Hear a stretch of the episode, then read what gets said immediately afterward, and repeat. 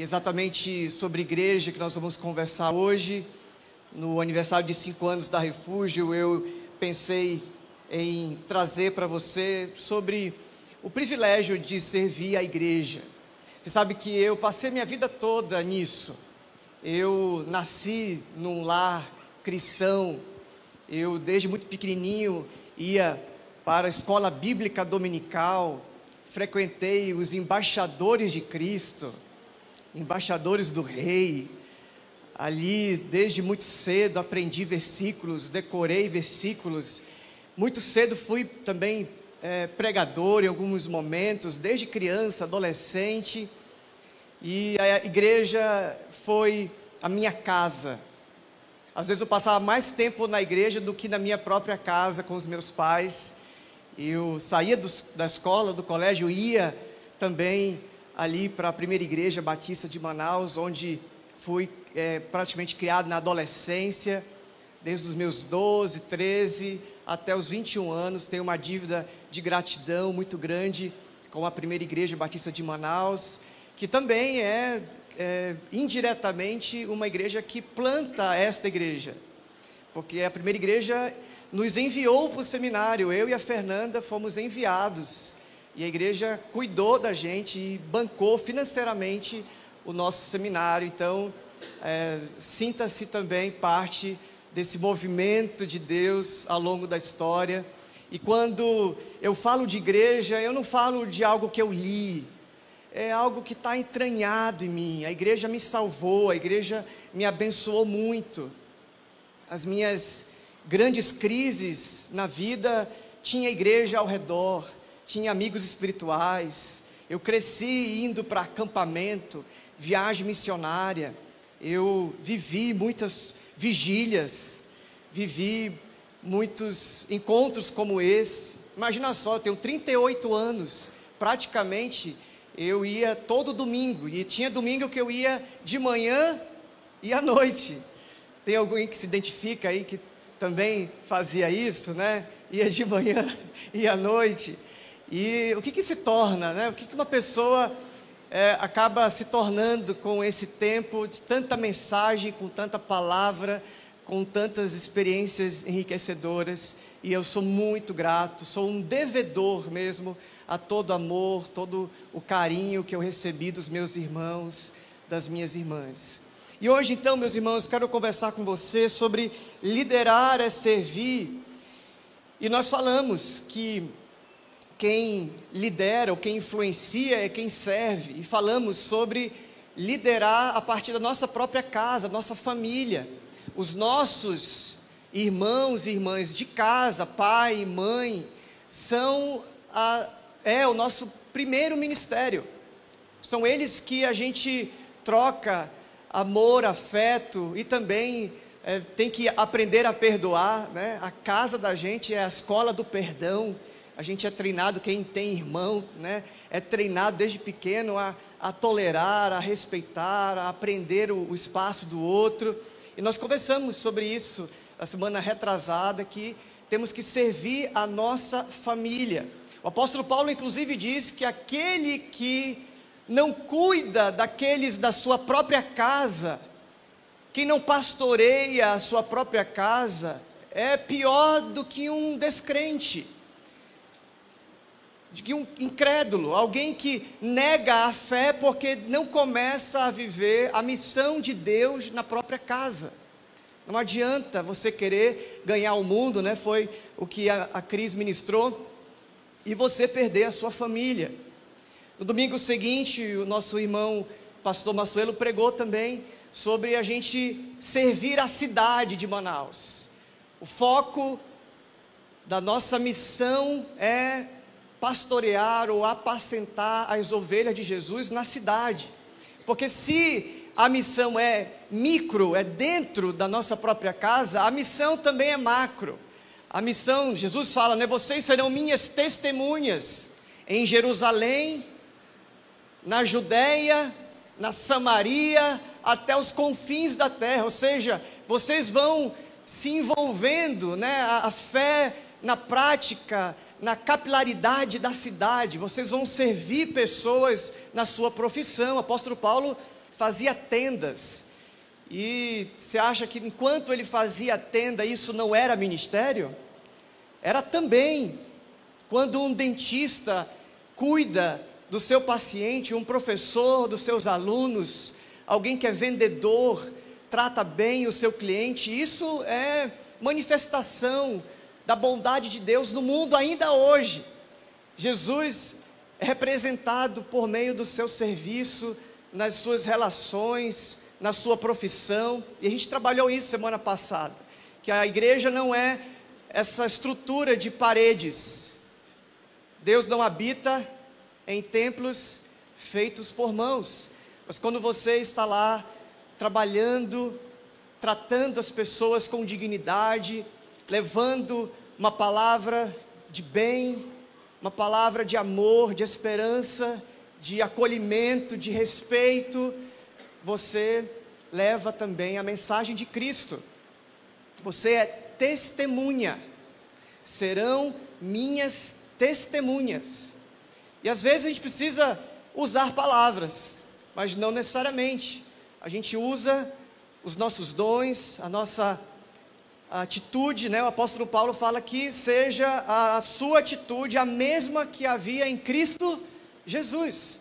Você se relaciona de uma maneira tão elevada, de maneira tão é, grande, né? O líder é aquele que influencia, que ganha o outro pelo exemplo. E aqui nós vivemos então uma série falando sobre esse tipo de liderança, o líder servo, a liderança daquele que, para ser alto, grande, para que ele seja o maior, ele precisa ser o servo.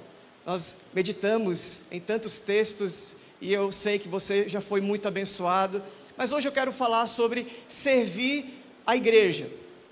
Eu queria que você abrisse comigo a sua Bíblia, por favor, em Atos capítulo 6. Atos dos Apóstolos, capítulo 6, eu vou ler do verso 1 ao 7. Por favor, acompanha comigo a leitura.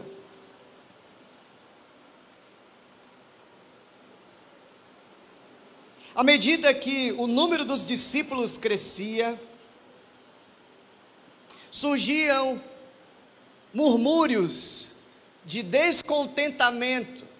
Os judeus de fala grega se queixavam dos da fala hebraica, dizendo que suas viúvas estavam sendo negligenciadas na distribuição diária de alimento. Por isso, os doze convocaram uma reunião com todos os discípulos e disseram: Nós, apóstolos, devemos nos dedicar ao ensino da palavra de Deus e não à distribuição de alimentos. Sendo assim, irmãos, escolham sete homens respeitados, cheios do espírito e de sabedoria, e nós os encarregaremos desse serviço. Então, nós nos dedicaremos à oração e ao ensino da palavra. A ideia agradou a todos e escolheram Estevão, um homem cheio de fé e do Espírito Santo, e também Filipe, Prócoro, Nicanor, Timon, Pármenas e Nicolau, de Antioquia, que antes havia se convertido ao judaísmo. Esses sete foram apresentados aos apóstolos que oravam oraram por eles e lhes impuseram as mãos. Assim, a mensagem de Deus continuou a se espalhar, o número dos discípulos se multiplicava em Jerusalém e muitos sacerdotes também se converteram. É muito interessante porque, se você voltar duas páginas da sua Bíblia, você vai ver Atos capítulo 2, falando sobre a realidade dos irmãos e irmãs dessa comunidade de Jesus. Se você for para Atos capítulo 2, verso 42 em diante, fala que eles tinham tudo em comum, que eles partiam pão, que não havia necessitados entre eles. Olha aí o texto. Eles dedicavam de todo o coração ao ensino dos apóstolos, à comunhão, ao partir do pão, à oração. E o texto continua dizendo dessa unidade que a igreja de Jesus experimentava. Se você continuar para Atos 4, você vai lá no finalzinho do, do Atos 4, verso 32. Olha só como a igreja, ao longo do tempo, foi permanecendo nesse lugar. Todos os que creram estavam unidos em coração e mente. Não se consideravam donos de coisa alguma, de modo que compartilhavam tudo que tinham.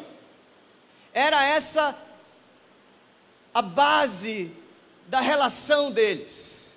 Eu não sou dono de nada. Eu compartilho a gente pensa que o início da igreja de Atos, a igreja de Jesus, era uma igreja que tinha uh, sinais, maravilhas, e a gente esquece dessa uh, coisa mais básica, mais rudimentar, que era a unidade deles. Eles eram diferentes, gente vindo de tudo que é lugar, mas eles tinham unidade. É exatamente isso que Jesus ora lá em João capítulo 17, quando ele fala pedindo ao Pai que a sua igreja, os seus discípulos fossem um. Vamos ler esse texto, Atos, desculpa, João capítulo 17, verso 15 a 23. Abra, por favor, a sua Bíblia, João 17, 15 a 23. Jesus falando na sua oração sacerdotal: Não peço que os tires do mundo, mas que os protejas do maligno. Eles não são deste mundo, como eu também não sou. Consagra-os na verdade que é a tua palavra. Assim como tu me enviaste ao mundo, eu os envio ao mundo. E eu me entrego como sacrifício santo por eles, para que sejam consagrados na verdade. Não te peço apenas por estes discípulos de agora, mas também por todos que crerão em mim no, por meio da mensagem deles.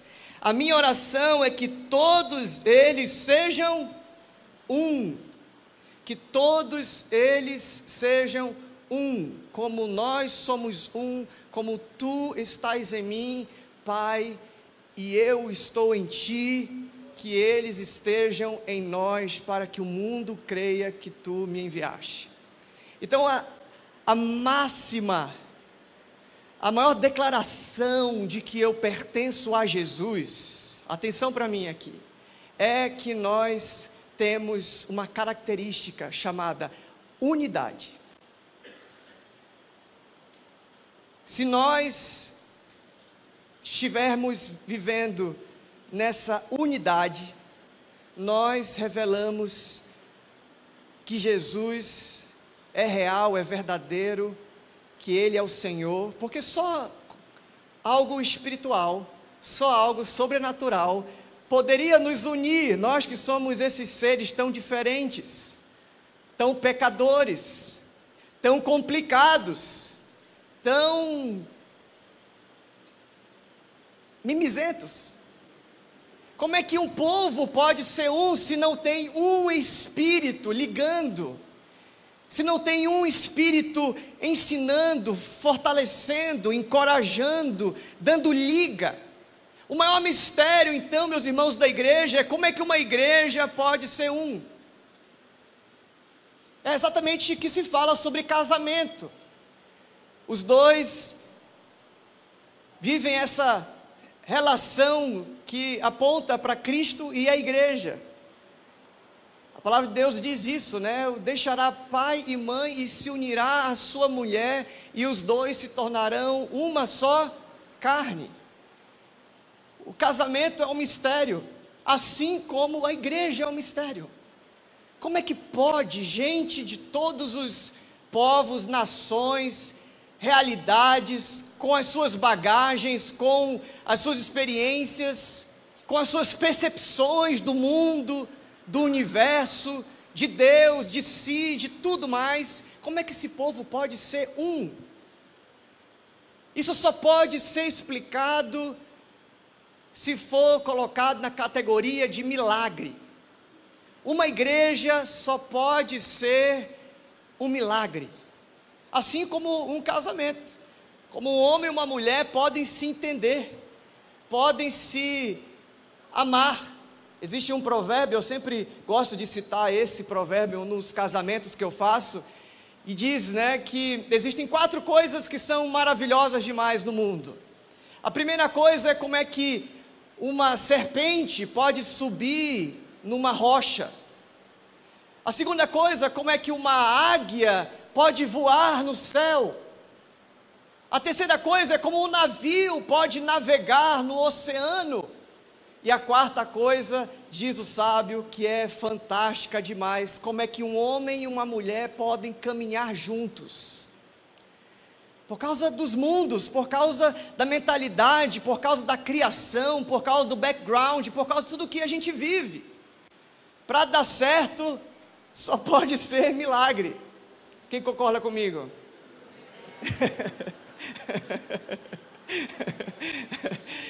Igreja também, igreja para que todo mundo viva em amor, em unidade, é uma coisa milagrosa.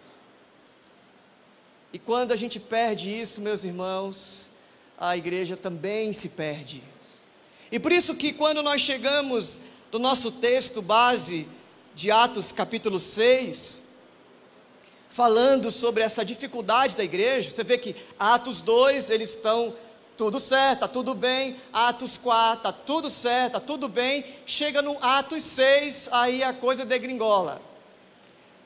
Eles já começam a murmurar. Murmuração é sinal de quem não já não está na unidade, não está em concordância. E começam a dizer, é, as viúvas de origem é, gentia está recebendo menos.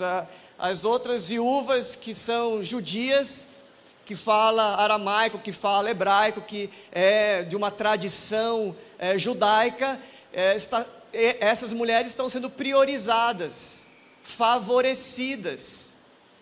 E aí começa a ter aquele mal-estar na igreja.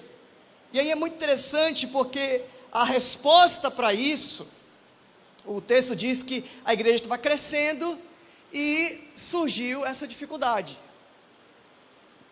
Porque crescer é isso mesmo. Quando a gente cresce, o ensino que a gente recebe desse texto é isso, né? Que o crescimento gera desconforto. A gente está aqui e daqui a pouquinho não cabe mais, e daqui a pouquinho a gente começa a ter alguns problemas próprios do crescimento. Nós temos algumas dificuldades já com o calor desse lado aqui que não chega o ar-condicionado. É, o ar-condicionado ele vem potente, no meio do caminho ele desce e quem está para ali já não recebe mais. As cadeiras ficam poucas, e isso estou falando só de uma coisinhazinha que é a reunião de domingo. Fora o que acontece nos bastidores, as murmurações, os ciúmes, as invejas. É, o pastor passou por mim, não falou comigo. A irmãzinha fulana de tal está usando uma roupa que eu não acho apropriada. A fulana de tal convidou para o aniversário tantos quantos e não me convidou. E começa a ter todo aquele enrosco de quem está vivendo um um processo de expansão, de crescimento da família. É ou não é que acontece na sua casa as coisas de família? No, na hora do Natal a gente se ajeita, a gente né, finge que está tudo bem, abraça, oi, tudo bem, querida? Né?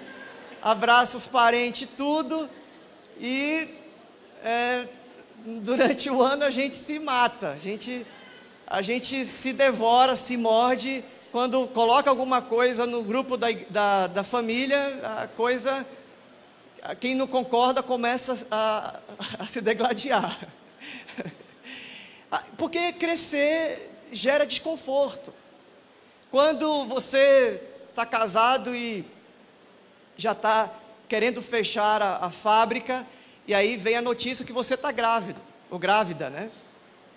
E aí, aí vai ter que se organizar, vai ter que, os filhos estão todos adolescentes agora descobrir que está grávida, vai, vai ter que organizar, vai ter que pensar como é que vai caber na sua vida um bebê. É assim, tudo que está em expansão, em crescimento, tem as dores, tem os desconfortos, tem o mal-estar. E é exatamente o que acontece aqui na igreja de Atos, na igreja de Jesus, desde que o mundo é mundo. Há crescimento, há confusão. Há crescimento, há desconforto. Então, uma palavra para acalmar o seu coração. Realmente, nós não temos como ser aquela igreja que nós éramos há cinco anos atrás. Boá, boá, boá, chora, vive o seu luto e vamos seguindo em frente, porque nós decidimos ser ainda uma igreja de Jesus, simples, acolhedora e generosa. É isso que faz a igreja não se perder. É a base dela é crer em Jesus, é crer na palavra de Deus. Tem alguns alicerces que são inegociáveis. A gente ajeita uma mobília, a gente ajeita a casa, mas o fundamento, a estrutura ali da, do alicerce é inegociável. A gente coloca ah, umas dinâmicas em prática, não é agradável para todos, mas é o que é. Quando você vai para o estacionamento, você já vê as dificuldades de arranjar uma vaga ou de sair, porque tem um irmão que está conversando bastante lá, né? Esqueceu de tirar o carro dele e aí gera mal-estar. Uma cadeira aqui, você vai sentar, a cadeira quebra com você. É assim, é, o vídeo era para sair, não sai.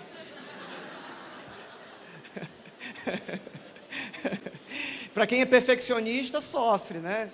Para quem quer tudo dentro do seu controle, sofre. Mas a gente vai conseguir. Se não der hoje, a gente joga nas redes sociais, aí manda para você no seu celular.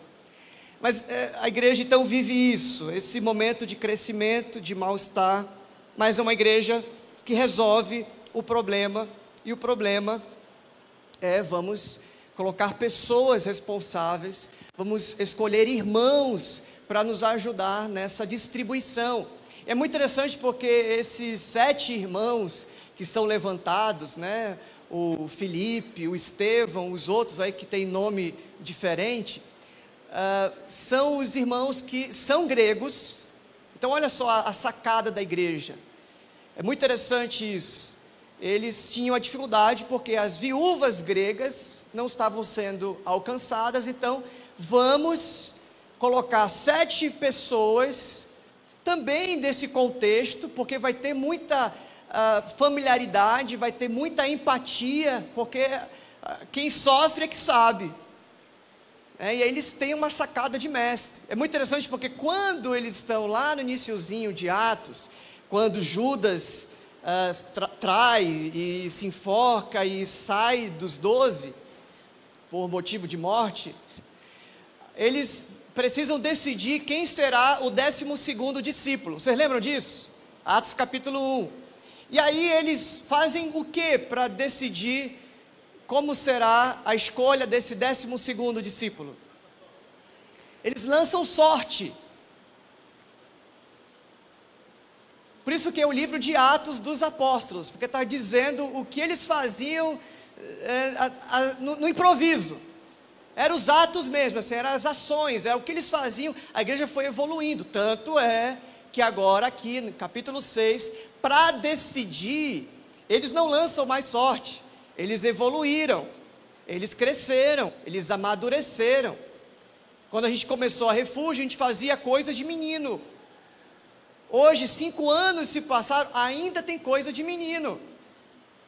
Como diz o apóstolo Paulo em 1 Coríntios capítulo 13, quando eu era menino, eu fazia coisas de menino. Mas agora que eu sou homem, faço coisas de homem. Esse é o fluxo de todo ser humano. Se você não amadurece, se você não tem sabedoria, se você não aprende as lições da vida, você vai ser para sempre infantilizado, para sempre um bebê espiritual, para sempre alguém que precisa de leitinho para viver, alguém que venha me dar de, de comer, de beber. É, quando você é um, um embrião, você está sendo formado ali até que você se torna um bebê que vem para fora depois é um bebê que está andando, depois é um bebê que já está comendo por si só, uma criança grande, um adolescente, um adulto, agora que gera outra criança. Esse é o fluxo que a gente espera de cada um, né? que as pessoas evoluam, cresçam. E aqui a igreja cresceu. No capítulo 1, eles estão lançando sorte para decidir quem seria o décimo segundo discípulo, e aqui eles estão numa outra pegada. Eles decidem por critérios. Qual é o critério de quem cuida, quem exerce um, um lugar de, de liderança na igreja? Porque não pode ser qualquer pessoa. Eles entenderam isso. Porque para liderar precisa ter alguns critérios. E quais são os três critérios que eles decidem? Tem que ser alguém de bom testemunho, cheio do Espírito Santo e cheio de sabedoria. Exatamente assim que a gente pensa sobre pessoas que vão ministrar, que vão pregar, que vão liderar, que vão uh, ser responsável por pessoas na igreja de Jesus. Você está comigo aqui? A gente não se agrada só dos belos olhos ou não se agrada só porque uma pessoa influente no mundo dos negócios. Então aqui também, não, não, a gente não faz politicagem, a gente não faz, uh, pelo menos não deveria fazer, né? A gente não faz por interesses outros, a gente tem critérios, e o critério é ser de bom testemunho, cheio do Espírito Santo e ser uma pessoa que tenha sabedoria. A igreja que tem na sua liderança, a comunidade de Jesus, que tem pessoas que não tem minimamente esses três atributos, essas três características, é uma igreja que sofre e faz sofrer. E a gente, com muito cuidado, ainda hoje, preserva isso. Sermos uma igreja cuidadosa na escolha dos seus líderes. E enquanto eu estiver como um dos pastores da Refúgio, quero me comprometer a cada dia em ser esse líder e também quero crer que teremos pessoas ao, ao nosso lado que terão esse mesmo nível de maturidade. As situações são delicadas, existem pessoas, existem famílias, existem crianças, existe muita coisa em jogo. Às vezes, abrindo aqui meu coração para vocês, às vezes me sinto muito despreparado me sinto também, às vezes, com a síndrome do impostor. Será que sou eu mesmo? Eu começo a ver a igreja crescendo e aqui agora, vendo vocês, eu fico pensando: esse pessoal é doido. Como é que esse pessoal vem? É, eu me sinto mal, me sinto despreparado, me sinto não apto. Será que não deveria ter alguém mais maduro, mais velho, mais experiente liderando. Me sinto mesmo, de verdade. Quem caminha comigo sabe, eu já verbalizei isso, que me sinto muito ainda imaturo, eh, despreparado para muita coisa. Mas na falta de outro, eu estou aqui segurando as pontas. Orem por mim, orem pelo seu pastor, orem pela sua liderança, porque com a graça de Deus a gente vai continuar aí esse ministério. Meus irmãos, então, aqui a gente vê que eles é, colocam servos, pessoas para servir, e não é só para servir uh, exclusivamente a mesa da viúva. Eu acho muito interessante porque a igreja não é palco.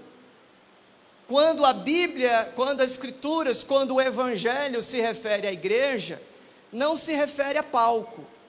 Diácono, ou aquele que é líder, aquele que serve, não serve o palco, ele serve uma mesa.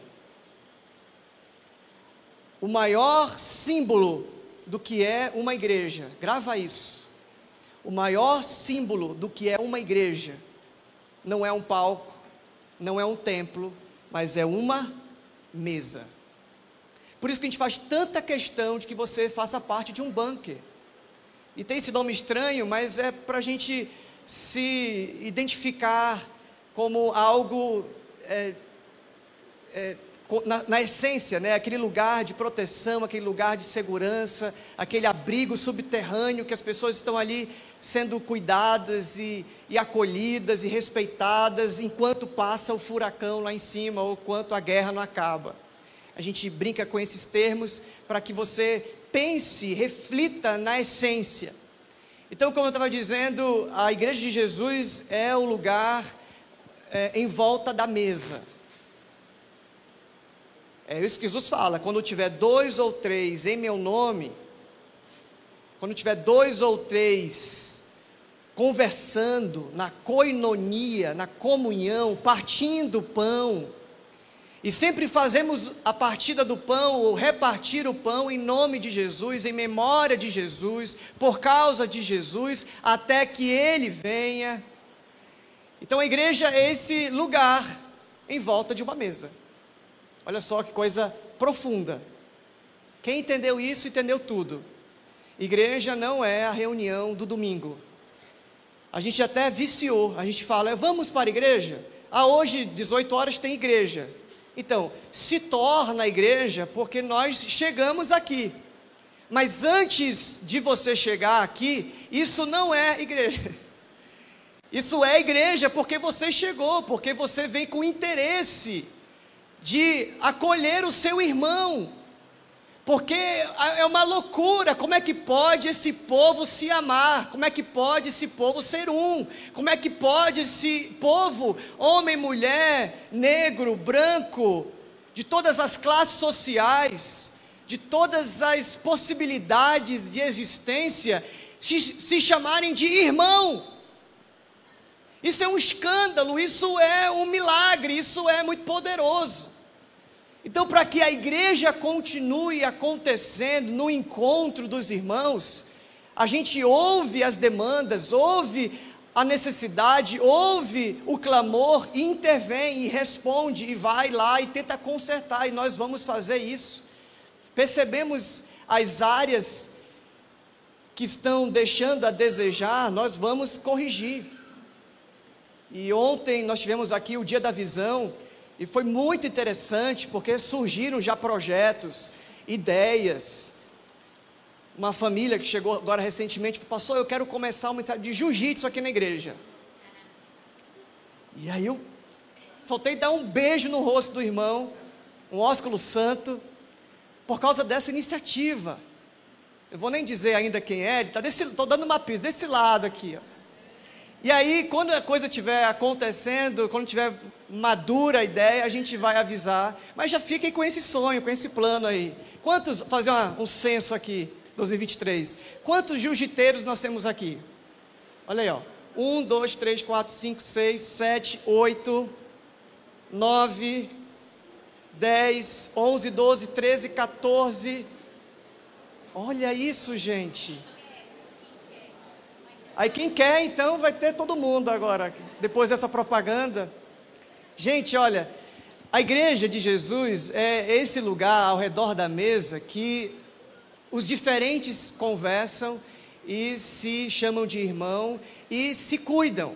Então, vamos começar o ministério de jiu-jitsu. Amém ou não? Amém. Aí, o ministério de jiu-jitsu começa e não é para edificação, não é para a unidade, não é para o bem, é mais confusão. E aí a, a coisa perde o seu valor, perde a sua importância. Começamos aqui também recentemente o curso Casados para Sempre. Eu estou muito feliz, estou realizando também um, um, sonho com o Reginaldo e a Mônica que começaram esse grupo de Casados para Sempre. Mais uma vez, é para quê? Para que nessa mesa dos diferentes, a gente se cuide, se pastoreie, se faça bem, se edifique, se é, fortaleça os laços e haja cada vez mais unidade, amor.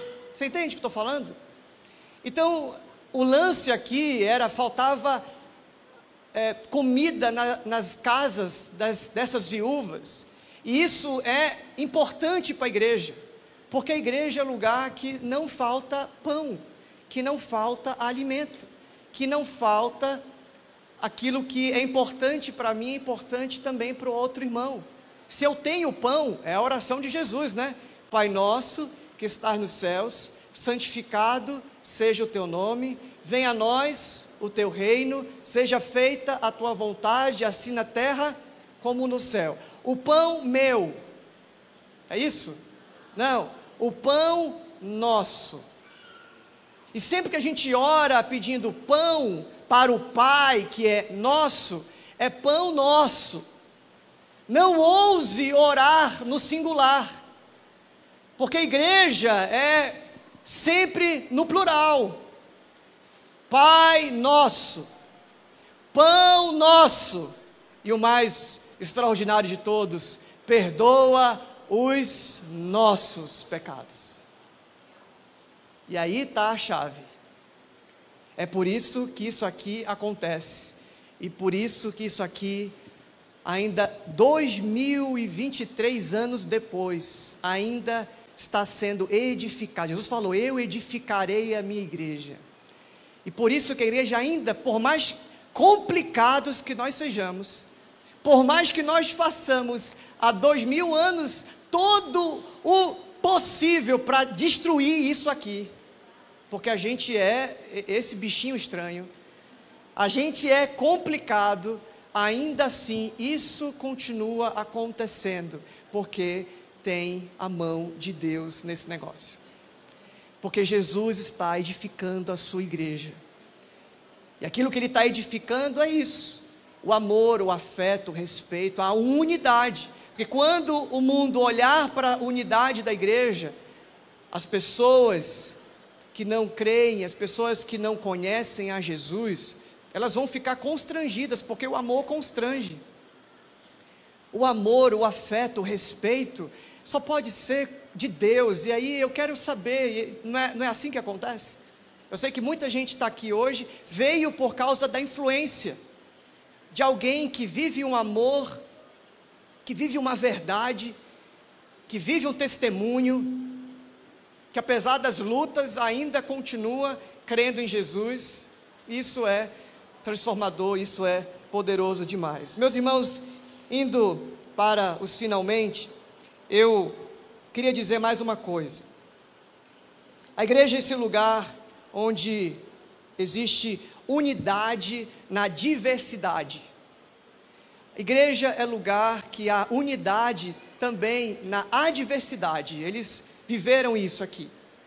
Agora, a gente não pode entender que em nome de um serviço, em nome de um trabalho, uma função, ah, eu tenho um ministério numa igreja, eu sirvo a igreja de Jesus, eu faço no operacional e faço para ah, o objetivo de ou aparecer, ou ganhar alguma vantagem, ou então para mostrar que eu sou espiritual. Não é esse o objetivo. A gente serve na comunidade, estou falando sobre a importância de servir, a gente serve na, na, na comunidade porque nós estamos tão constrangidos com o amor de Deus, pelo que Jesus fez por nós, que nós devolvemos para Ele servindo o nosso irmão.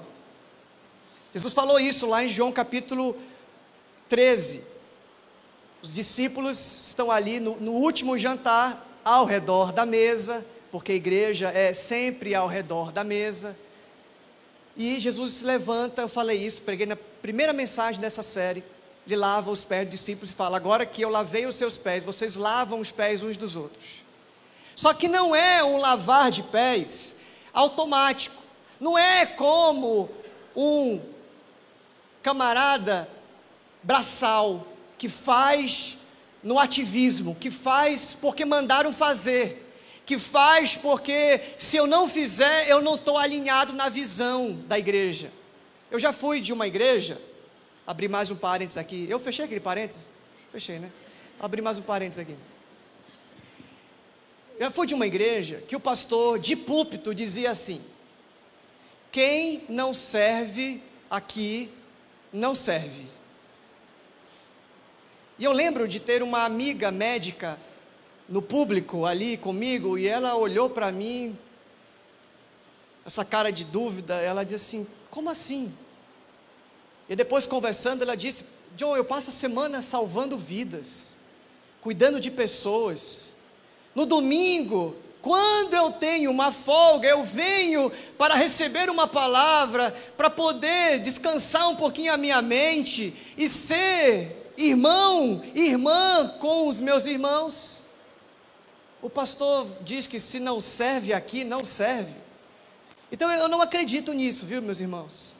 A mensagem é sobre servir a igreja, mas lembre que antes de falar sobre servir a igreja, nós falamos sirva a sua família e sirva a sua cidade. Amém?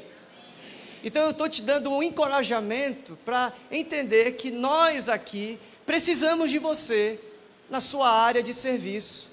Mas essa palavra não é para todos. Às vezes você não tem condições no final de semana você não tem condições para servir em uma área no domingo, mas você pode servir a Deus no seu trabalho, servir a igreja nos bastidores, servir o abrigo, servir, você pode servir da forma que Deus te der ideia.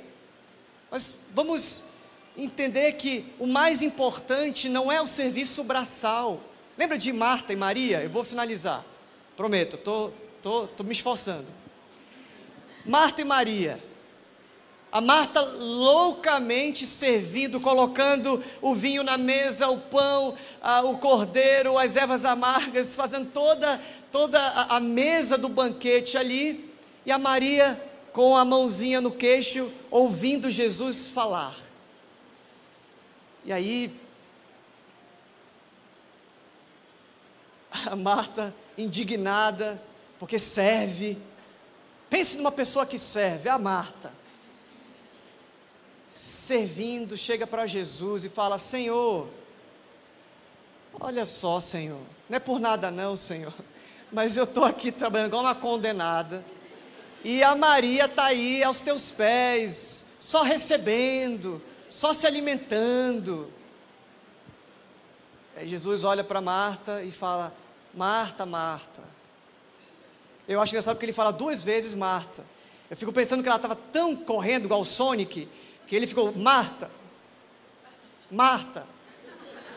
É, a, a, gente, a gente lê Marta, Marta, mas eu acho que era mais ou menos assim que Jesus falou com Marta. Ela estava correndo que não ouvia Jesus. Sabe quando Samuel estava dormindo e Samuel, Samuel, né, tem que falar mais vezes para ver se a pessoa lá no inconsciente, lá volta do, do sono profundo e vem para a consciência. E aí Jesus fala, Marta, você se preocupa com muita coisa, mas uma coisa é mais importante. E Maria escolheu a melhor parte. Então a palavra, antes que você pense que eu quero te convidar a fazer parte desse serviço louco de trabalhar e arrancar o couro para servir a sua comunidade, eu quero dizer uma coisa para você. Tem lugar para você servir aqui, nós precisamos. Como dizia Jesus, o, o Ceará é grande e os trabalhadores são poucos, né? Rogue ao Pai que mande mais trabalhadores. Agora, ouça uma palavra do seu pastor, de coração para coração. Mais do que servir, é ouvir Jesus. Parece uma frase para criança, né? Tão simples isso. Mas eu vejo muitas pessoas servindo, trabalhando, engajadas, agenda lotada, e serve aqui, serve acolá, mas perdeu Jesus. É importante a gente servir as mesas das pessoas. É importante cuidar das viúvas, das viúvas dos órfãos, do estrangeiro, do pobre. Como diria nosso irmão Tim Keller, que já está na glória, o quarteto dos vulneráveis. Nós temos essa responsabilidade, mas meu irmão, em detrimento da sua comunhão com Deus, não faça isso. A sua comunhão com Deus é mais importante. Ou senão você vai ser como um zumbi. Você vai trabalhar, trabalhar, servir, fazer, investir, vir para todas as programações. Aí domingo você está aqui, segunda-feira você está no bunker, terça-feira você vem no pit stop, quarta-feira você vai no sarando, quinta-feira você vai no outro bunker.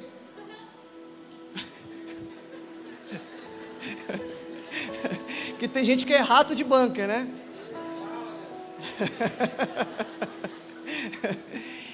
E aí na sexta-feira você vai para o ensaio, e no sábado você vai para uma reunião, e domingo você volta aqui e você vai se perdendo de Jesus. E aí você não tem mais tempo no secreto. Aí você não ouve mais a voz do seu bom pastor. Minha palavra para você é que servir a igreja é muito bom. E a gente, quando percebe as necessidades, a gente clama a Deus para que haja mais trabalhadores. E se você quiser servir, poxa, será maravilhoso ter você com a gente no nosso time.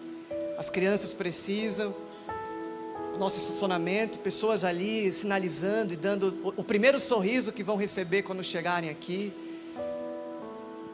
Parece que às vezes o, o palco é a grande é, fantasia e, e muita gente quer servir no palco, cantando. Mas quando a gente chama para levar a sopa nos bastidores, ajudar uma família no secreto, sem nenhuma câmera tirando foto de você, aí, aí tem preguiça, aí é, é complicado, aí não dá, eu não tenho tempo.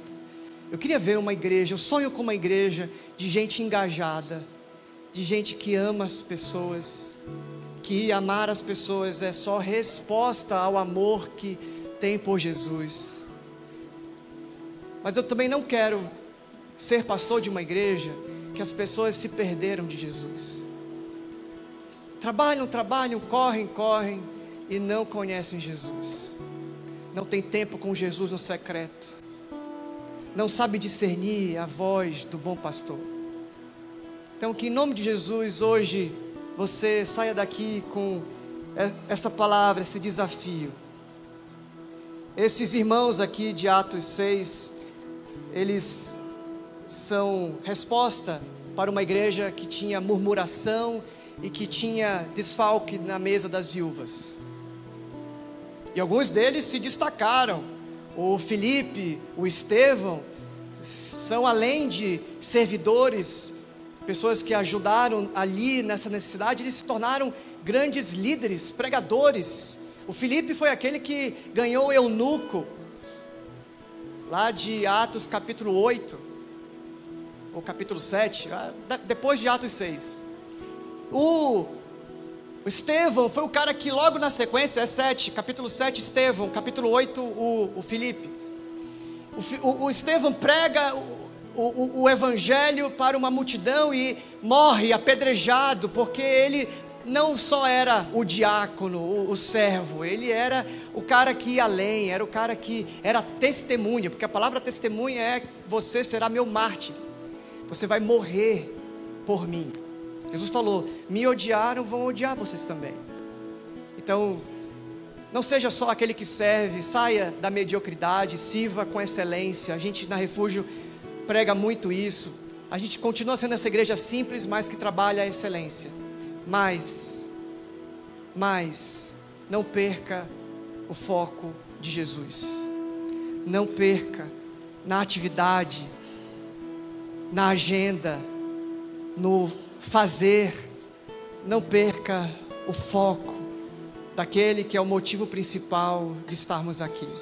É Ele que nos faz um ele que nos pacifica, Ele que nos completa, nos plenifica a alma.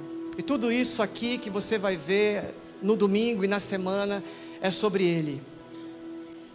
Eu queria fazer um desafio para você, talvez para ajudar você a se concentrar melhor no que eu digo, se você puder fechar seus olhos. e meditar e aonde você está em tudo isso. Eu quero que você se examine agora.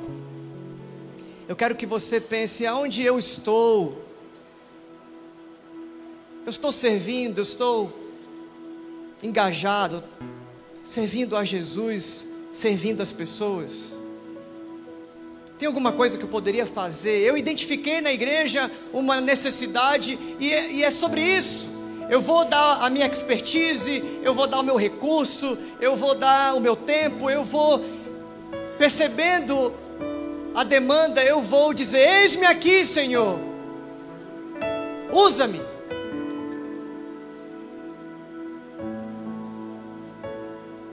Talvez você seja aquele que está sendo desamparado, essa igreja não está cuidando de você. Talvez você é essa viúva, essa pessoa que precisa do serviço de alguém. Deixa a gente saber disso. Se existe alguma necessidade, a gente como igreja realmente quer reviver essa igreja irresistível de Atos. Essa igreja que sabe das necessidades e que é rápida.